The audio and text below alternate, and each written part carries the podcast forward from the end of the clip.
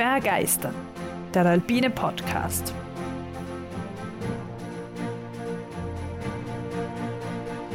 Wir tauchen ein in die Faszination der Berge und der Natur.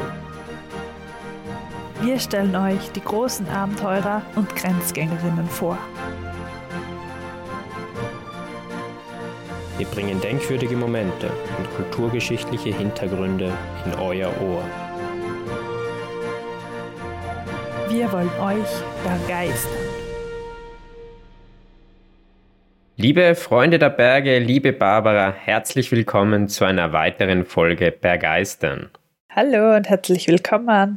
Ohne viel Umschweifen starten wir am besten gleich rein in die Folge. Wir haben heute so einiges vor. Oh.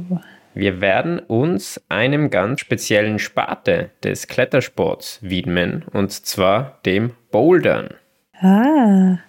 Wenn ich heute Bouldern sage, dann kann man davon ausgehen, dass es doch, ja, der Großteil der Menschen wahrscheinlich weiß, worum es überhaupt geht.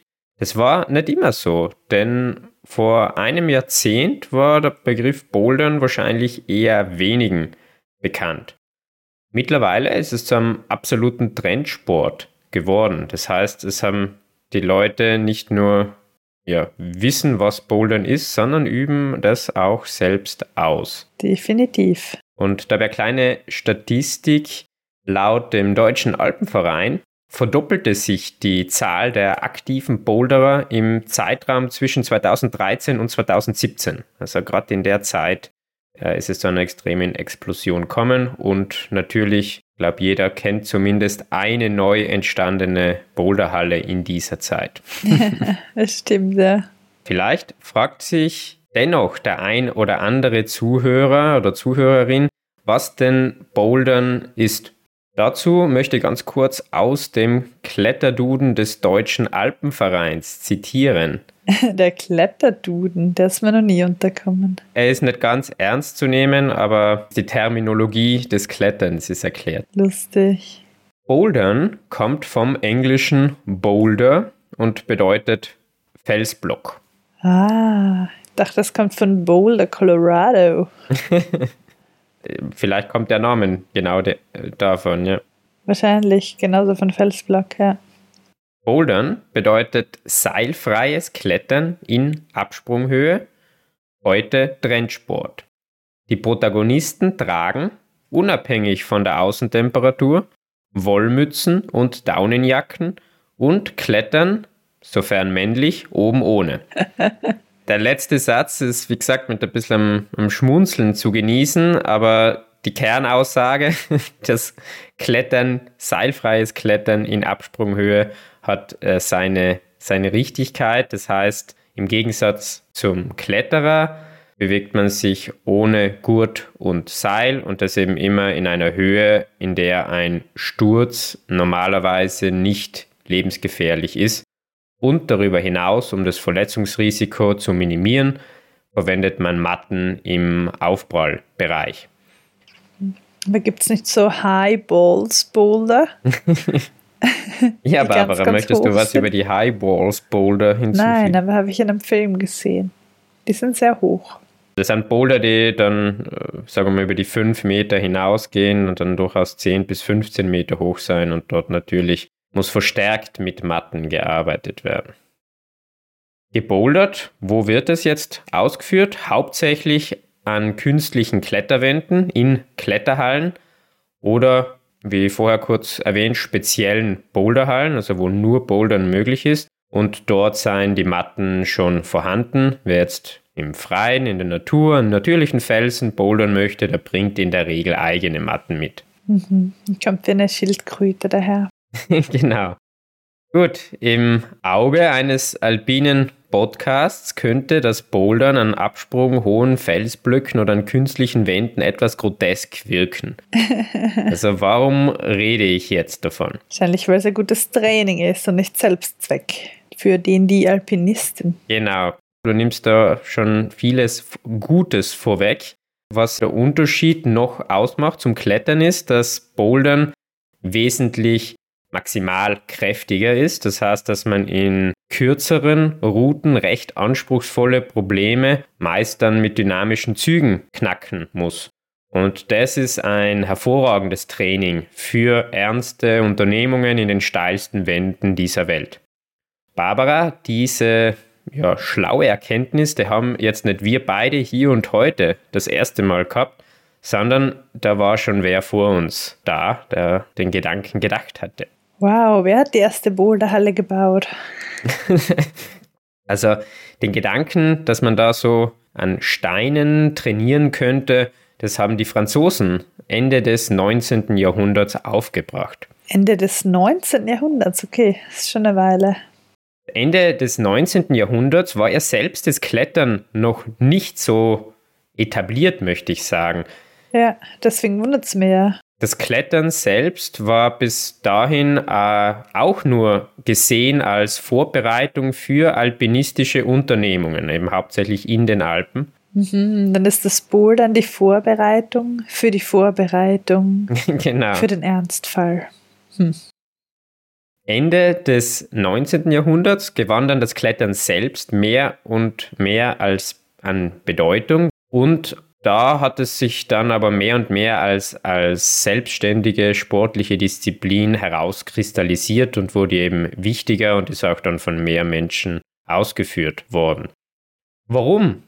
Die namhaftesten Berge der Alpen waren bestiegen, das Erreichen des Gipfels verlor seine Wichtigkeit. Mehr und mehr ist die Route ins Zentrum des Interesses gerückt, also der Weg wurde jetzt zum Ziel.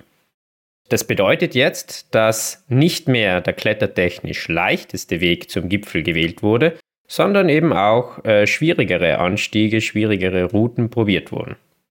Und es waren jene in der Lage, schwieriger zu klettern, welche natürlich öfter klettern gingen. Also die, die sich viel in den Bergen aufgehalten haben und viel Zeit verwendet haben, dieser Tätigkeit nachzugehen. Daran hat sich ja auch heute noch wenig geändert. Aber Anfahrten waren manchmal weit und selbst wenn man dann mal dort war, waren vielleicht die Bedingungen nicht optimal und man ist überhaupt nicht zum Klettern kommen. Deswegen, ja, man könnte ja Klettern auch an kleineren lokalen Felsen dort eben trainieren. 1874 wurde der Club Alpin Français, der französische Verband der Alpen- und Bergvereine, gegründet. Einige der Mitglieder dieses Alpenvereins begannen dann mit dem Training an Sandsteinblöcken im Wald von Fontainebleau. Oh, deswegen ist es so bekannt, immer noch. Die Wiege des Bouldersports und immer noch pilgern Boulderwillige und Wütige dahin. genau, also du sprichst es schon an. Die Muskeln von geübten Boulderern haben da schon reagiert, wie auch deine Muskeln wenn Sie den Namen Fontainebleau hören, ist heute sicher eines der bekanntesten Bouldergebiete weltweit und ist ein bisschen mehr als eine Autostunde von Paris entfernt, so im Südosten gelegen. Mhm. Das ist natürlich praktisch. Was du vielleicht auch kennst, ist die Fontainebleau-Skala. Die wird zur Bewertung heutiger Boulderprobleme verwendet, neben der amerikanischen Vermin-Skala, kurz V-Scale. Angaben in, der, in dieser Vermin-Skala, die beginnen bei V0 und erreichen, erreichen aktuell bis V17, das hast du vielleicht einmal gesehen. Äh, Erweiterung in der Skala nach oben ist jederzeit möglich. Und die Skala wurde vom amerikanischen Boulderer John Sherman, genannt Vermin, eingeführt, deswegen auch Vermin Scale der war eben einer der, der wichtigsten Pioniere im amerikanischen Bouldersport. Mhm. Die erwähnte Fontainebleau-Skala ist uns in Europa vielleicht etwas geläufiger. Sie besteht ganz einfach gesagt aus einer Zahl und dann folgenden Kleinbuchstaben A, B oder C, welcher dann die Schwierigkeit innerhalb dieser führenden Zahl nochmal verfeinert. Zu guter Letzt kann man das nochmal noch mal verfeinern und ein Plus anfügen oder nicht. Minus gibt es keines. Also so könnte sich jetzt beispielhaft die Schwierigkeit 6b plus ergeben, welche in der Vermin-Skala V5 entsprechen würde. Mhm, Also das, um das jetzt richtig äh, zusammenzufassen, die Fontainebleau-Skala oder Fontainebleau ist genau die Sportkletterskala oder was? Nein, ist es nicht. Also so. es, es wird dieselbe, so. dieselbe Angabe verwendet, aber es ist nicht dasselbe, denn die Fontainebleau-Skala ist nochmal unterteilt. Da gibt, wird dann unterschieden, ob es ein Traverse-Boulder ist oder nicht. Dann gibt es dann auch verschiedene Angaben. Und die andere Schwierigkeit, die man vom Sportklettern kennt, das ist die französische Skala, wird die einfach genannt. Ja, ich weiß, aber mir gedacht, vielleicht ist ja nicht. Die verwendet dieselbe Notation, ist aber nicht dasselbe. Aha, okay. Aber wie gesagt, wollen wir uns dann nicht weiter damit aufhalten. Es sind, also die Zahlen, die da dabei stehen, es sind Schwierigkeitsangaben und es hat sich eingebürgert, dass entweder das mit dieser V-Skala oder mit dieser Fontainebleau-Skala angeben wird und zwischen diesen Skalen kann man hin und her rechnen. Ah ja. Aber jetzt zurück in den Wald von Fontainebleau. Um 1890 gab es dort bereits eine Gruppe von Kletterern, die sich Blossards nannten und regelmäßig an diesen Blöcken im Wald kletterten. Aha. Nicht nur dort, vermutlich übten auch in unseren Breiten schon die ersten Bergführer mit ihren Gästen auf kleineren, leichter erreichbaren Felsen die Klettertechnik, bevor sie dann in die äh, steilen Wände der Alpen einstiegen. Mhm. Bouldern existierte aber noch nicht als eigenständige Disziplin. Dennoch, auch führende Alpinisten des vergangenen Jahrhunderts boulderten, um für die schwierigen Kletterwände gewappnet zu sein. Und da möchte ich jetzt zwei als Beispiel nennen. Einmal der Wiener Fritz Kasparek, einer der Erstbegeher der Eiger Nordwand, Ah, daher kennt man ihn. Dem äh, Heinrich Harrer. Ja, der trainierte am Hüttenblock der Heindelkar-Hütte. Und viele Steirer werden diese Hütte im Nationalpark Gesäuse kennen. Wir haben ja schon mal kurz vom Nationalpark Gesäuse ein bisschen gesprochen in deiner Nationalpark-Folge, ich glaube Folge 11. Und unterhalb dieses Hüttenblocks wurde die Heindelkar-Hütte 1924 errichtet, nachdem die erste Hütte, die ein Jahr zuvor errichtet wurde, von einer Lawine sofort wieder zerstört wurde. Mhm. Und dort hat er gebouldert, sehr lustig. Die Hütte steht ja heute noch dort, also die alte Hütte, die steht noch unter diesem Hüttenblock. Mittlerweile wurde aber eine neue Hütte gebaut. Wieso hat es die gebraucht? Naja, die Heindelkar-Hütte liegt unter den imposanten Nordwänden von Hochtor, Dachel und Rosskuppe und hat viele Kletterer angezogen, sodass die Hütte schon sehr bald viel zu klein war und teilweise zwei bis dreimal überbelegt wurde und deswegen hat man dann eine neue, größere Hütte gebaut und die ist die aktuelle Heindelkar-Hütte. Ah ja.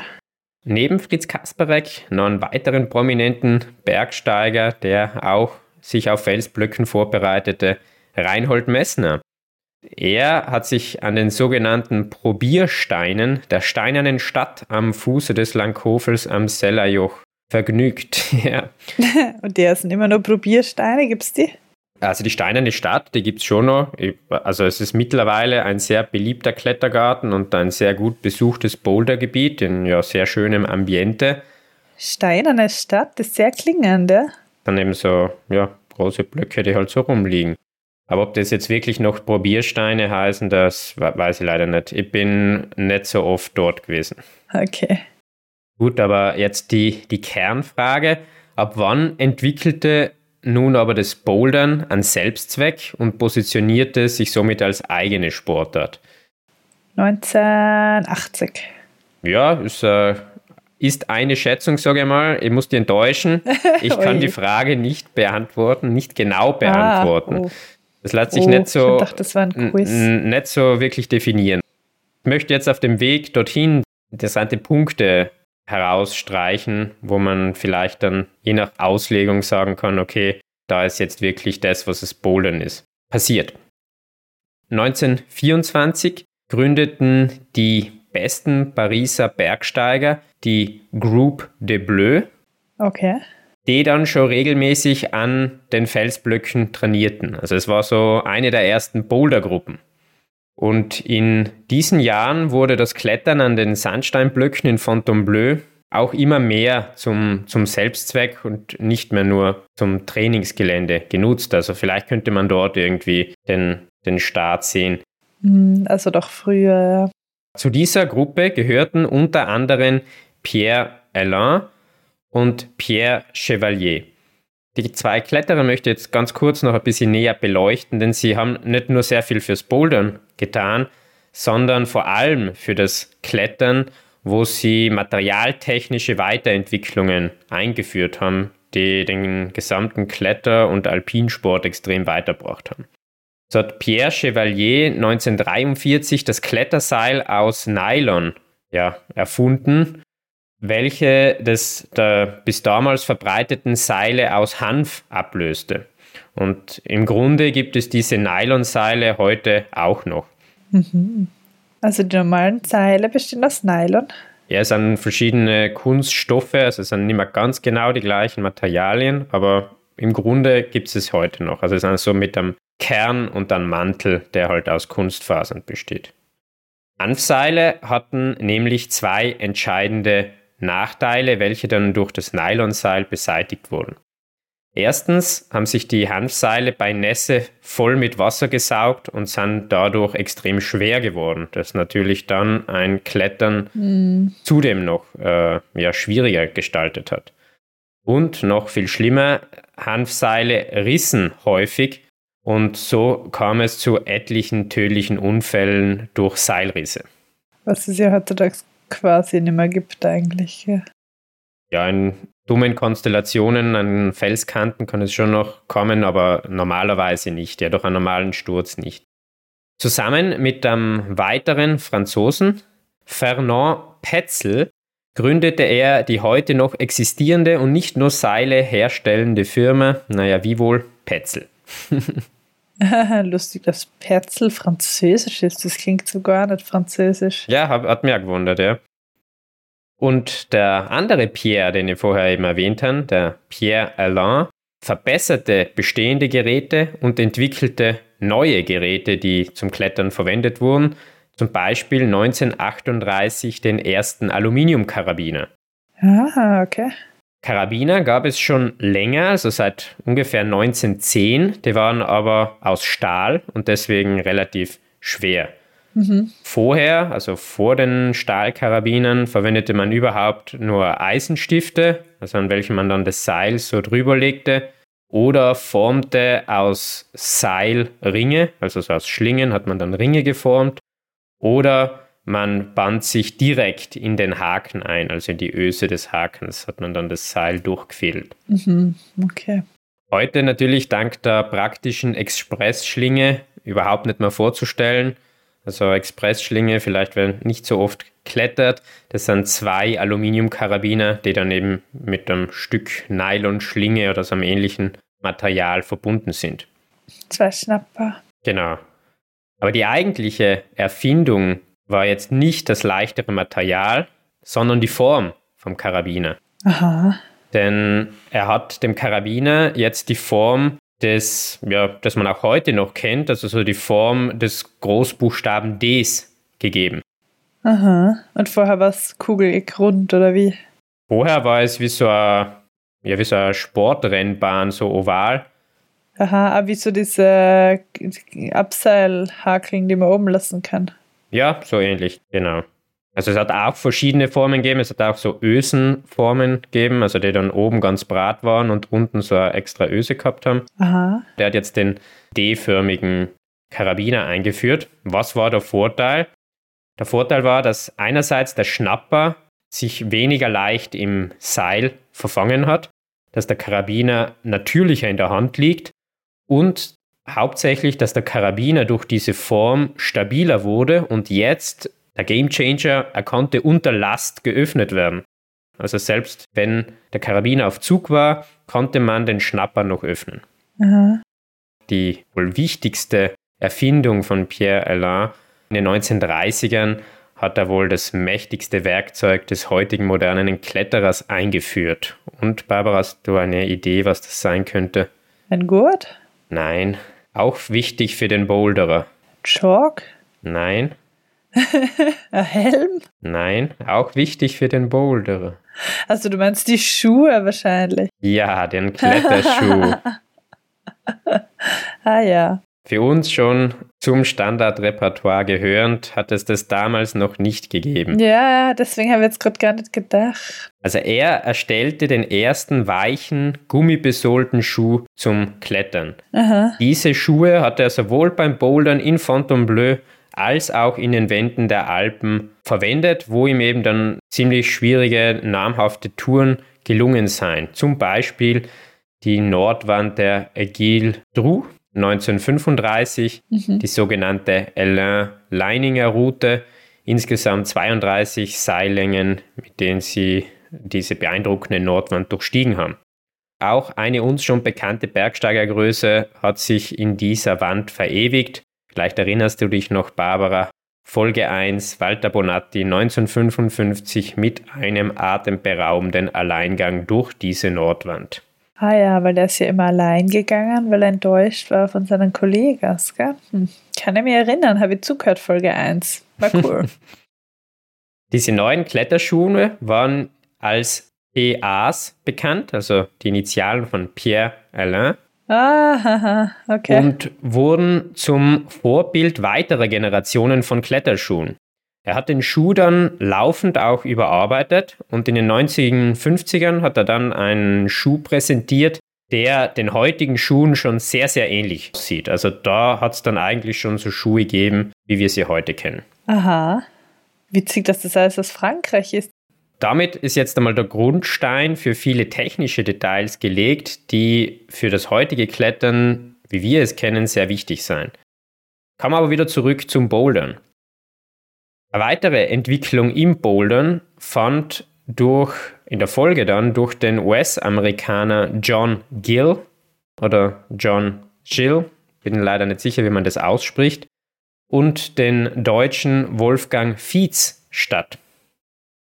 Gill sah im Bouldern ein gutes Training für seinen eigentlichen Sport, das Geräteturnen. Ja, ah, lustig, aha. Also nicht nur die Kletterer haben auf der Boulderwand trainiert, sondern auch die Turner. Ist cool. Genau, also es vermischen sich die Sportarten und herauskommt Verbesserungen auf allen Linien. Lustig. Also so haben sich eben dann auch die Elemente des Geräteturnens mit dem Bouldern vermischt. Und was hat es gebracht? Neue Klettertechniken entstanden. Ah, und wahrscheinlich diese dynamischeren Moves und dass man irgendwo vom Boden startet genau, und sich so fledermausig raufhängt und solche Späßchen. sehr gut, oder? sehr gut.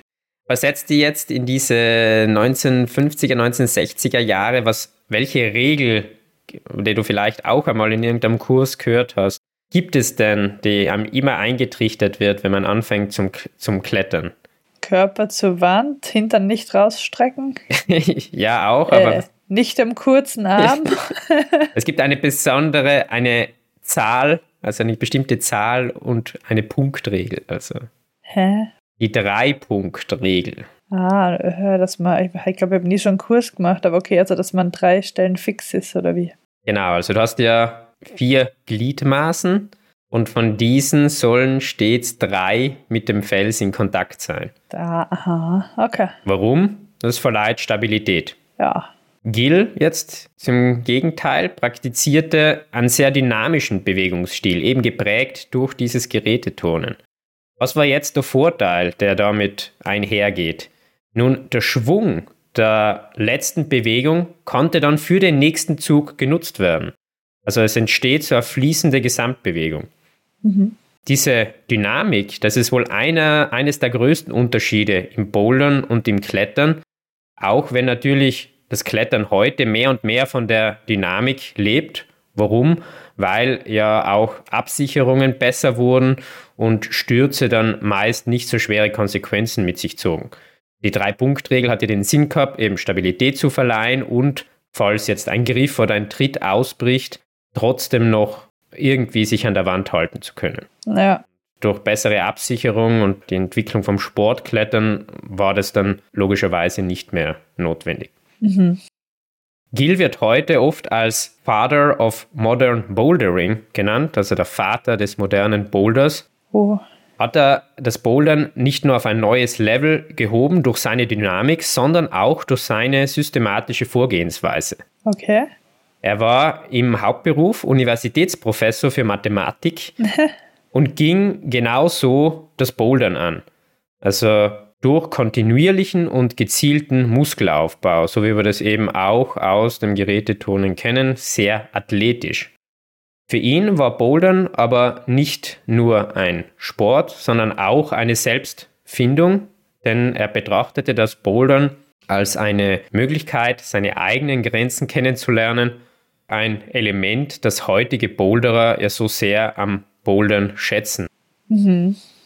Ich glaube, viele schätzen auch, dass man sich in der Boulderhalle trifft, wenn ich das einwerfen darf. Ja, der soziale Aspekt. Ja, absolut. Weil man ein bisschen sozialer halt als beim Seilklettern. Ich glaube, das haben die Blossards auch sehr gerne gemocht in den, in ja. den Wäldern von Fontainebleau. Wahrscheinlich. So bleibt also noch Wolfgang Fietz.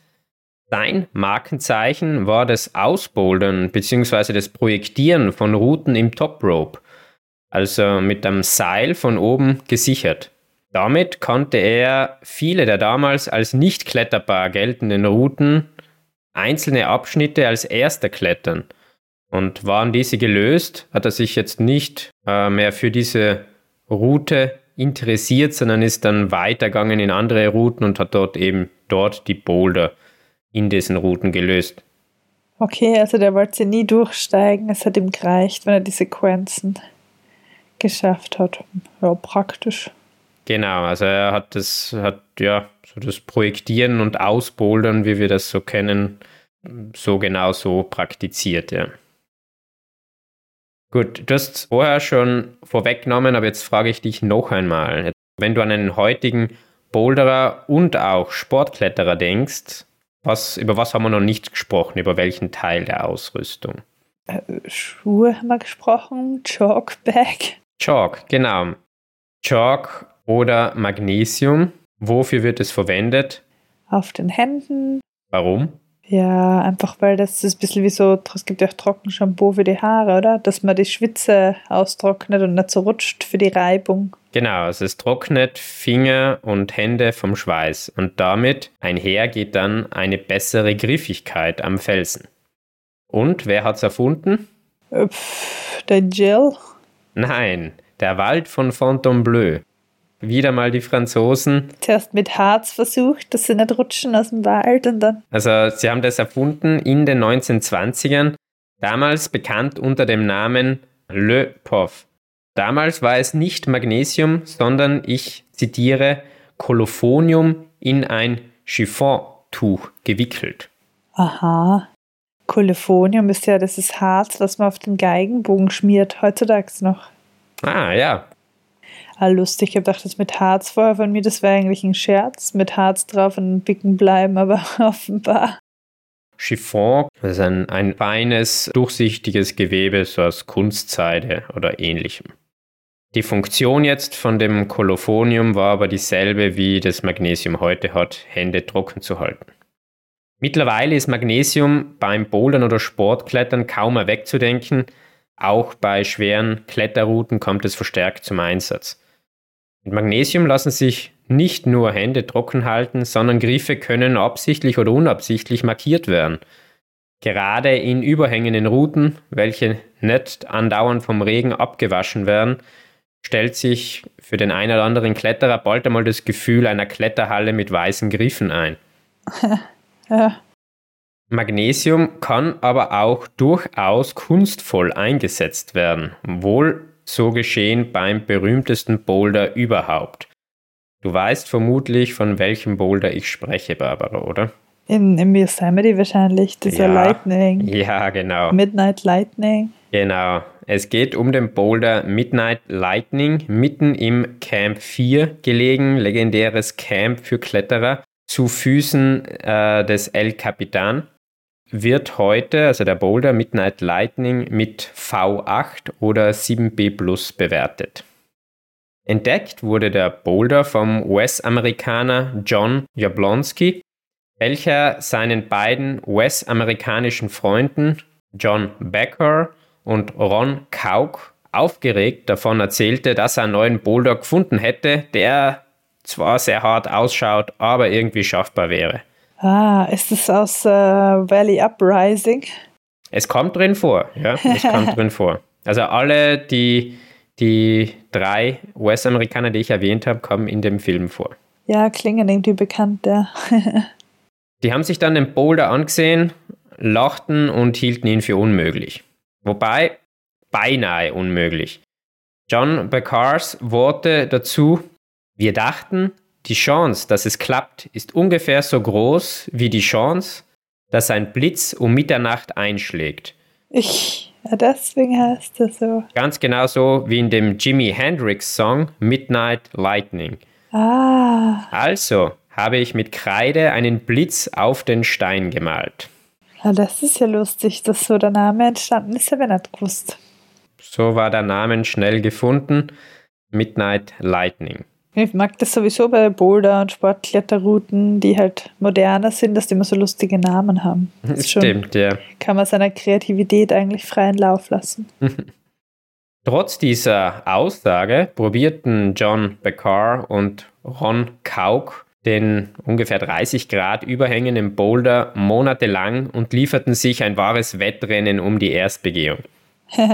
Nach vier Monaten, im Mai 1978, war es schließlich soweit und Ron Kauk schaffte es als erster, sich über das in vier Meter Höhe befindliche Dach zu hieven und den Boulder endlich zu Ende zu klettern. Weil die Leute haben einen starken Kopf. Ja? vier Monate lang auf so einem Felsen herumprobieren. Naja, es werden nicht nur das gemacht von dort. es gibt im Yosemite genug zu tun. Aber gut, dass du sagst, äh, schau dir den Film nochmal an, um dein Gedächtnis aufzufrischen. Valley Uprising. Ich werde ihn nochmal äh, unten verlinken, also kann man, kann man gratis anschauen. ja.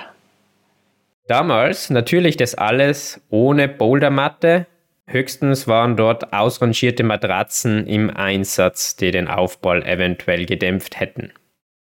Kurze Zeit später schaffte es dann auch Becar, der heute als einer der Wegbereiter des äh, Free Solo Kletterns gilt, also das seilfreie Klettern. Er hat, wenn man so sehen möchte, das Bouldern wieder zurück an die große Wand gebracht. ah ja, das ist eine lustige Sichtweise und Formulierung, ja? stimmt. Das ist jetzt meine Formulierung. Äh, nicht sich dran aufhängen, bitte. Ein Sturz war bei dem Free Solo Klettern natürlich tödlich. Ja. Aber wieder zurück zum, zum Bouldern.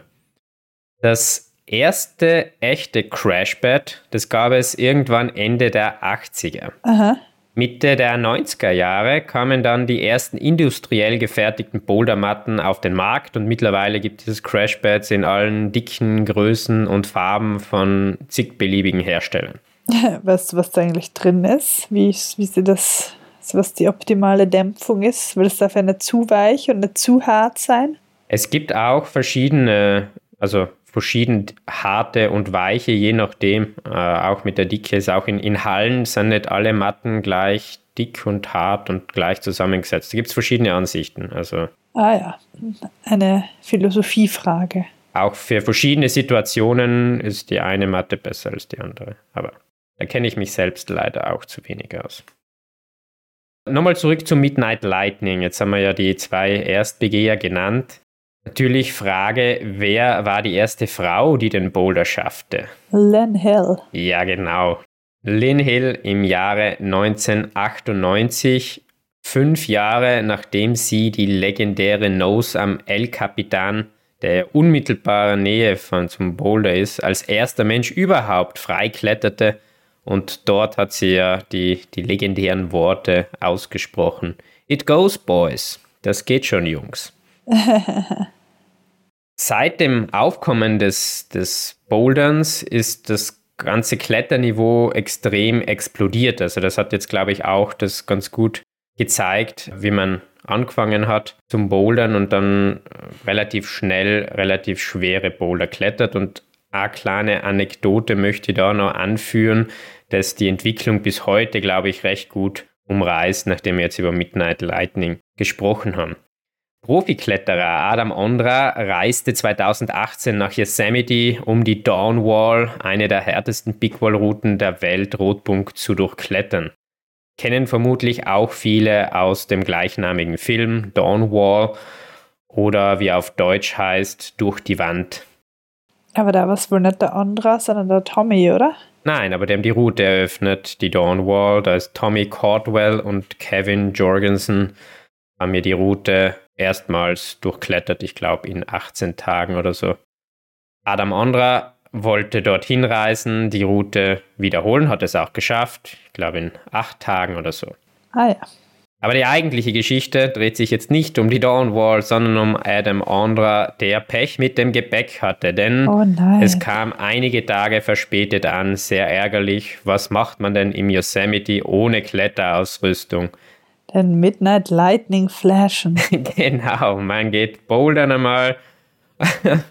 Wie du schon gesagt hast, Adam Ondra hat den Boulder, den berühmtesten, wohl berühmtesten Boulder der Welt, im ersten Versuch durchklettert, hat ihn also geflasht, hat natürlich vorher einiges an Beta erhalten, also wie man den Boulder am besten und einfachsten klettert, aber hat ihn dann gleich geflasht. Ich glaube, dass mit der fehlenden Kletterausrüstung und dass man trotzdem bouldern gehen kann, das ist ein Mitgrund für die heutige Popularität des Boulderns. Man braucht einfach sehr wenig Ausrüstung. Also die Kletterschuhe nach Pierre Alain und etwas Chalk und schon ist man am Start. Und diese Anekdote von, über, von und über Adam Ondra zeigt, glaube ich, auch ganz gut, wo die Schwierigkeitsentwicklung hingeht, wenn die damals besten Kletterer da monatelang probieren und er kommt her und flasht ihn. Ja, aber die damals besten Kletterer haben wahrscheinlich nicht als Kind angefangen, irgendwie gezielt zu trainieren. Das stimmt, ja. Und der andere hat wahrscheinlich früher angefangen, schätze ich mal stark. Er ja, war ja so ein Kind oder in diesen Filmen. Bei von Kauk weiß es jetzt nicht, aber ich glaube, Lynn Hill ist mit, glaub, mit 14 zum Klettern gekommen. Mhm. Und das Fallen ist es nicht so systematisch aufgezogen worden. Gut, mittlerweile ist Bouldern nicht nur Trendsport, sondern auch ein Tourismusfaktor. Mhm. Berühmtesten Gebiete weltweit zählen neben dem erwähnten Fontainebleau sicher das schweizerische Magic Wood und die südafrikanischen Rocklands. Aber eben auch Gegenden in den USA, Utah und Colorado da zu nennen. Und du hast am Anfang eh gesagt, in Colorado gibt es ja sogar eine Stadt, die Boulder heißt. Da muss man ja schon fast bouldern können.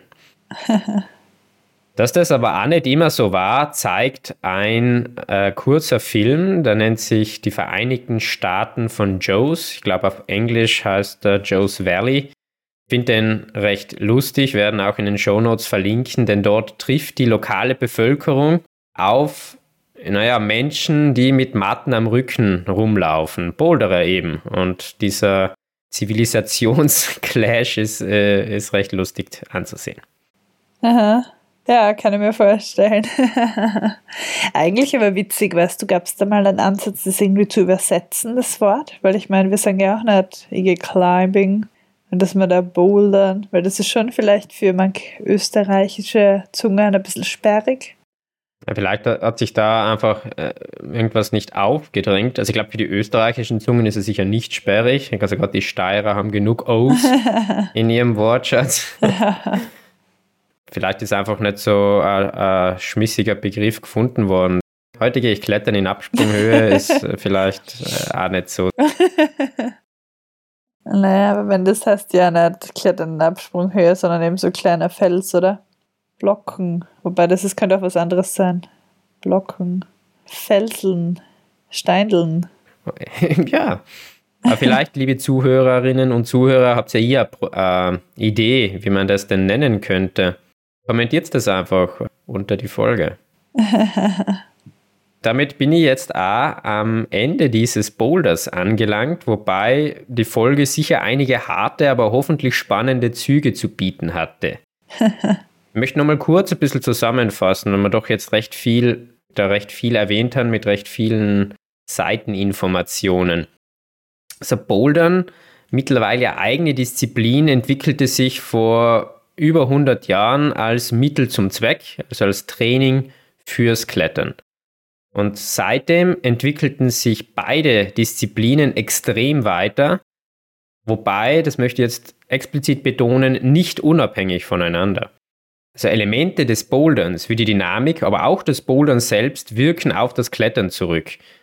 So begann man einzelne schwere Stellen spezifisch zu klettern, mehrmals zu klettern und dem auszubouldern. Aber auch das seilfreie Klettern wurde in die größeren Wände übertragen. Erfindung und Anwendung von neuen Materialien und Geräten führten in beiden Sportarten zu Leistungsexplosionen innerhalb kurzer Zeit. In erster Linie da natürlich zu erwähnen die Kletterschuhe, aber auch das Magnesium sind wohl beim Bouldern wie auch beim Klettern heute nicht mehr wegzudenken. Und, liebe Barbara, was sollten wir uns noch merken? Was wir uns noch merken sollten, die Drei-Punkt-Regel ist obsolet. okay. Dann füge ich noch ein anderes an. Wenn Erfolg so unwahrscheinlich wie ein Midnight Lightning, wie ein Blitz um Mitternacht erscheint, dann soll man einfach weiter probieren. Es funktioniert bestimmt beim nächsten Mal. Oh, eine Lebensweisheit, schön. ja. Dann sage ich danke fürs Zuhören und freue mich schon, wenn ihr beim nächsten Mal auch wieder dabei seid. Ja, ich sage auch danke fürs Zuhören und danke jedenfalls, dass ihr dabei wart. Bis zum nächsten Mal. Bis zum nächsten Mal. Ciao. Wenn jemand von euch unsere Rückmeldung geben möchte, dann freuen wir uns natürlich besonders. Ihr könnt das auf YouTube unter den jeweiligen Folgen tun oder einfach auch per E-Mail an kontakt.begeistern.com. Natürlich freuen wir uns auch über Bewertungen und Sterne auf den diversen Podcast-Plattformen. Was uns auch wie jedes Mal sehr, sehr interessiert, ist von euch zu hören, was für euch Bergsteigen ist oder was für euch Bouldern ist. Ihr könnt diesen Gedanken ähm, aufnehmen und uns einfach zum Beispiel auf Facebook oder Instagram als Sprachnachricht oder sonst als Audiodatei schicken. Dann spielen wir euch in einer der nächsten Folgen ein, so am Ende. Das kennt ihr wahrscheinlich eh schon. Heute bedanken wir uns ganz besonders bei Linda, Linda erforscht die Bergwelt am liebsten mit dem Kanu, aber wandert auch sehr gerne und bouldert mittlerweile auch ein bisschen. Vielen Dank, Linda, für deinen Einspieler. Bergsteigen ist für mich Erholung für die Seele.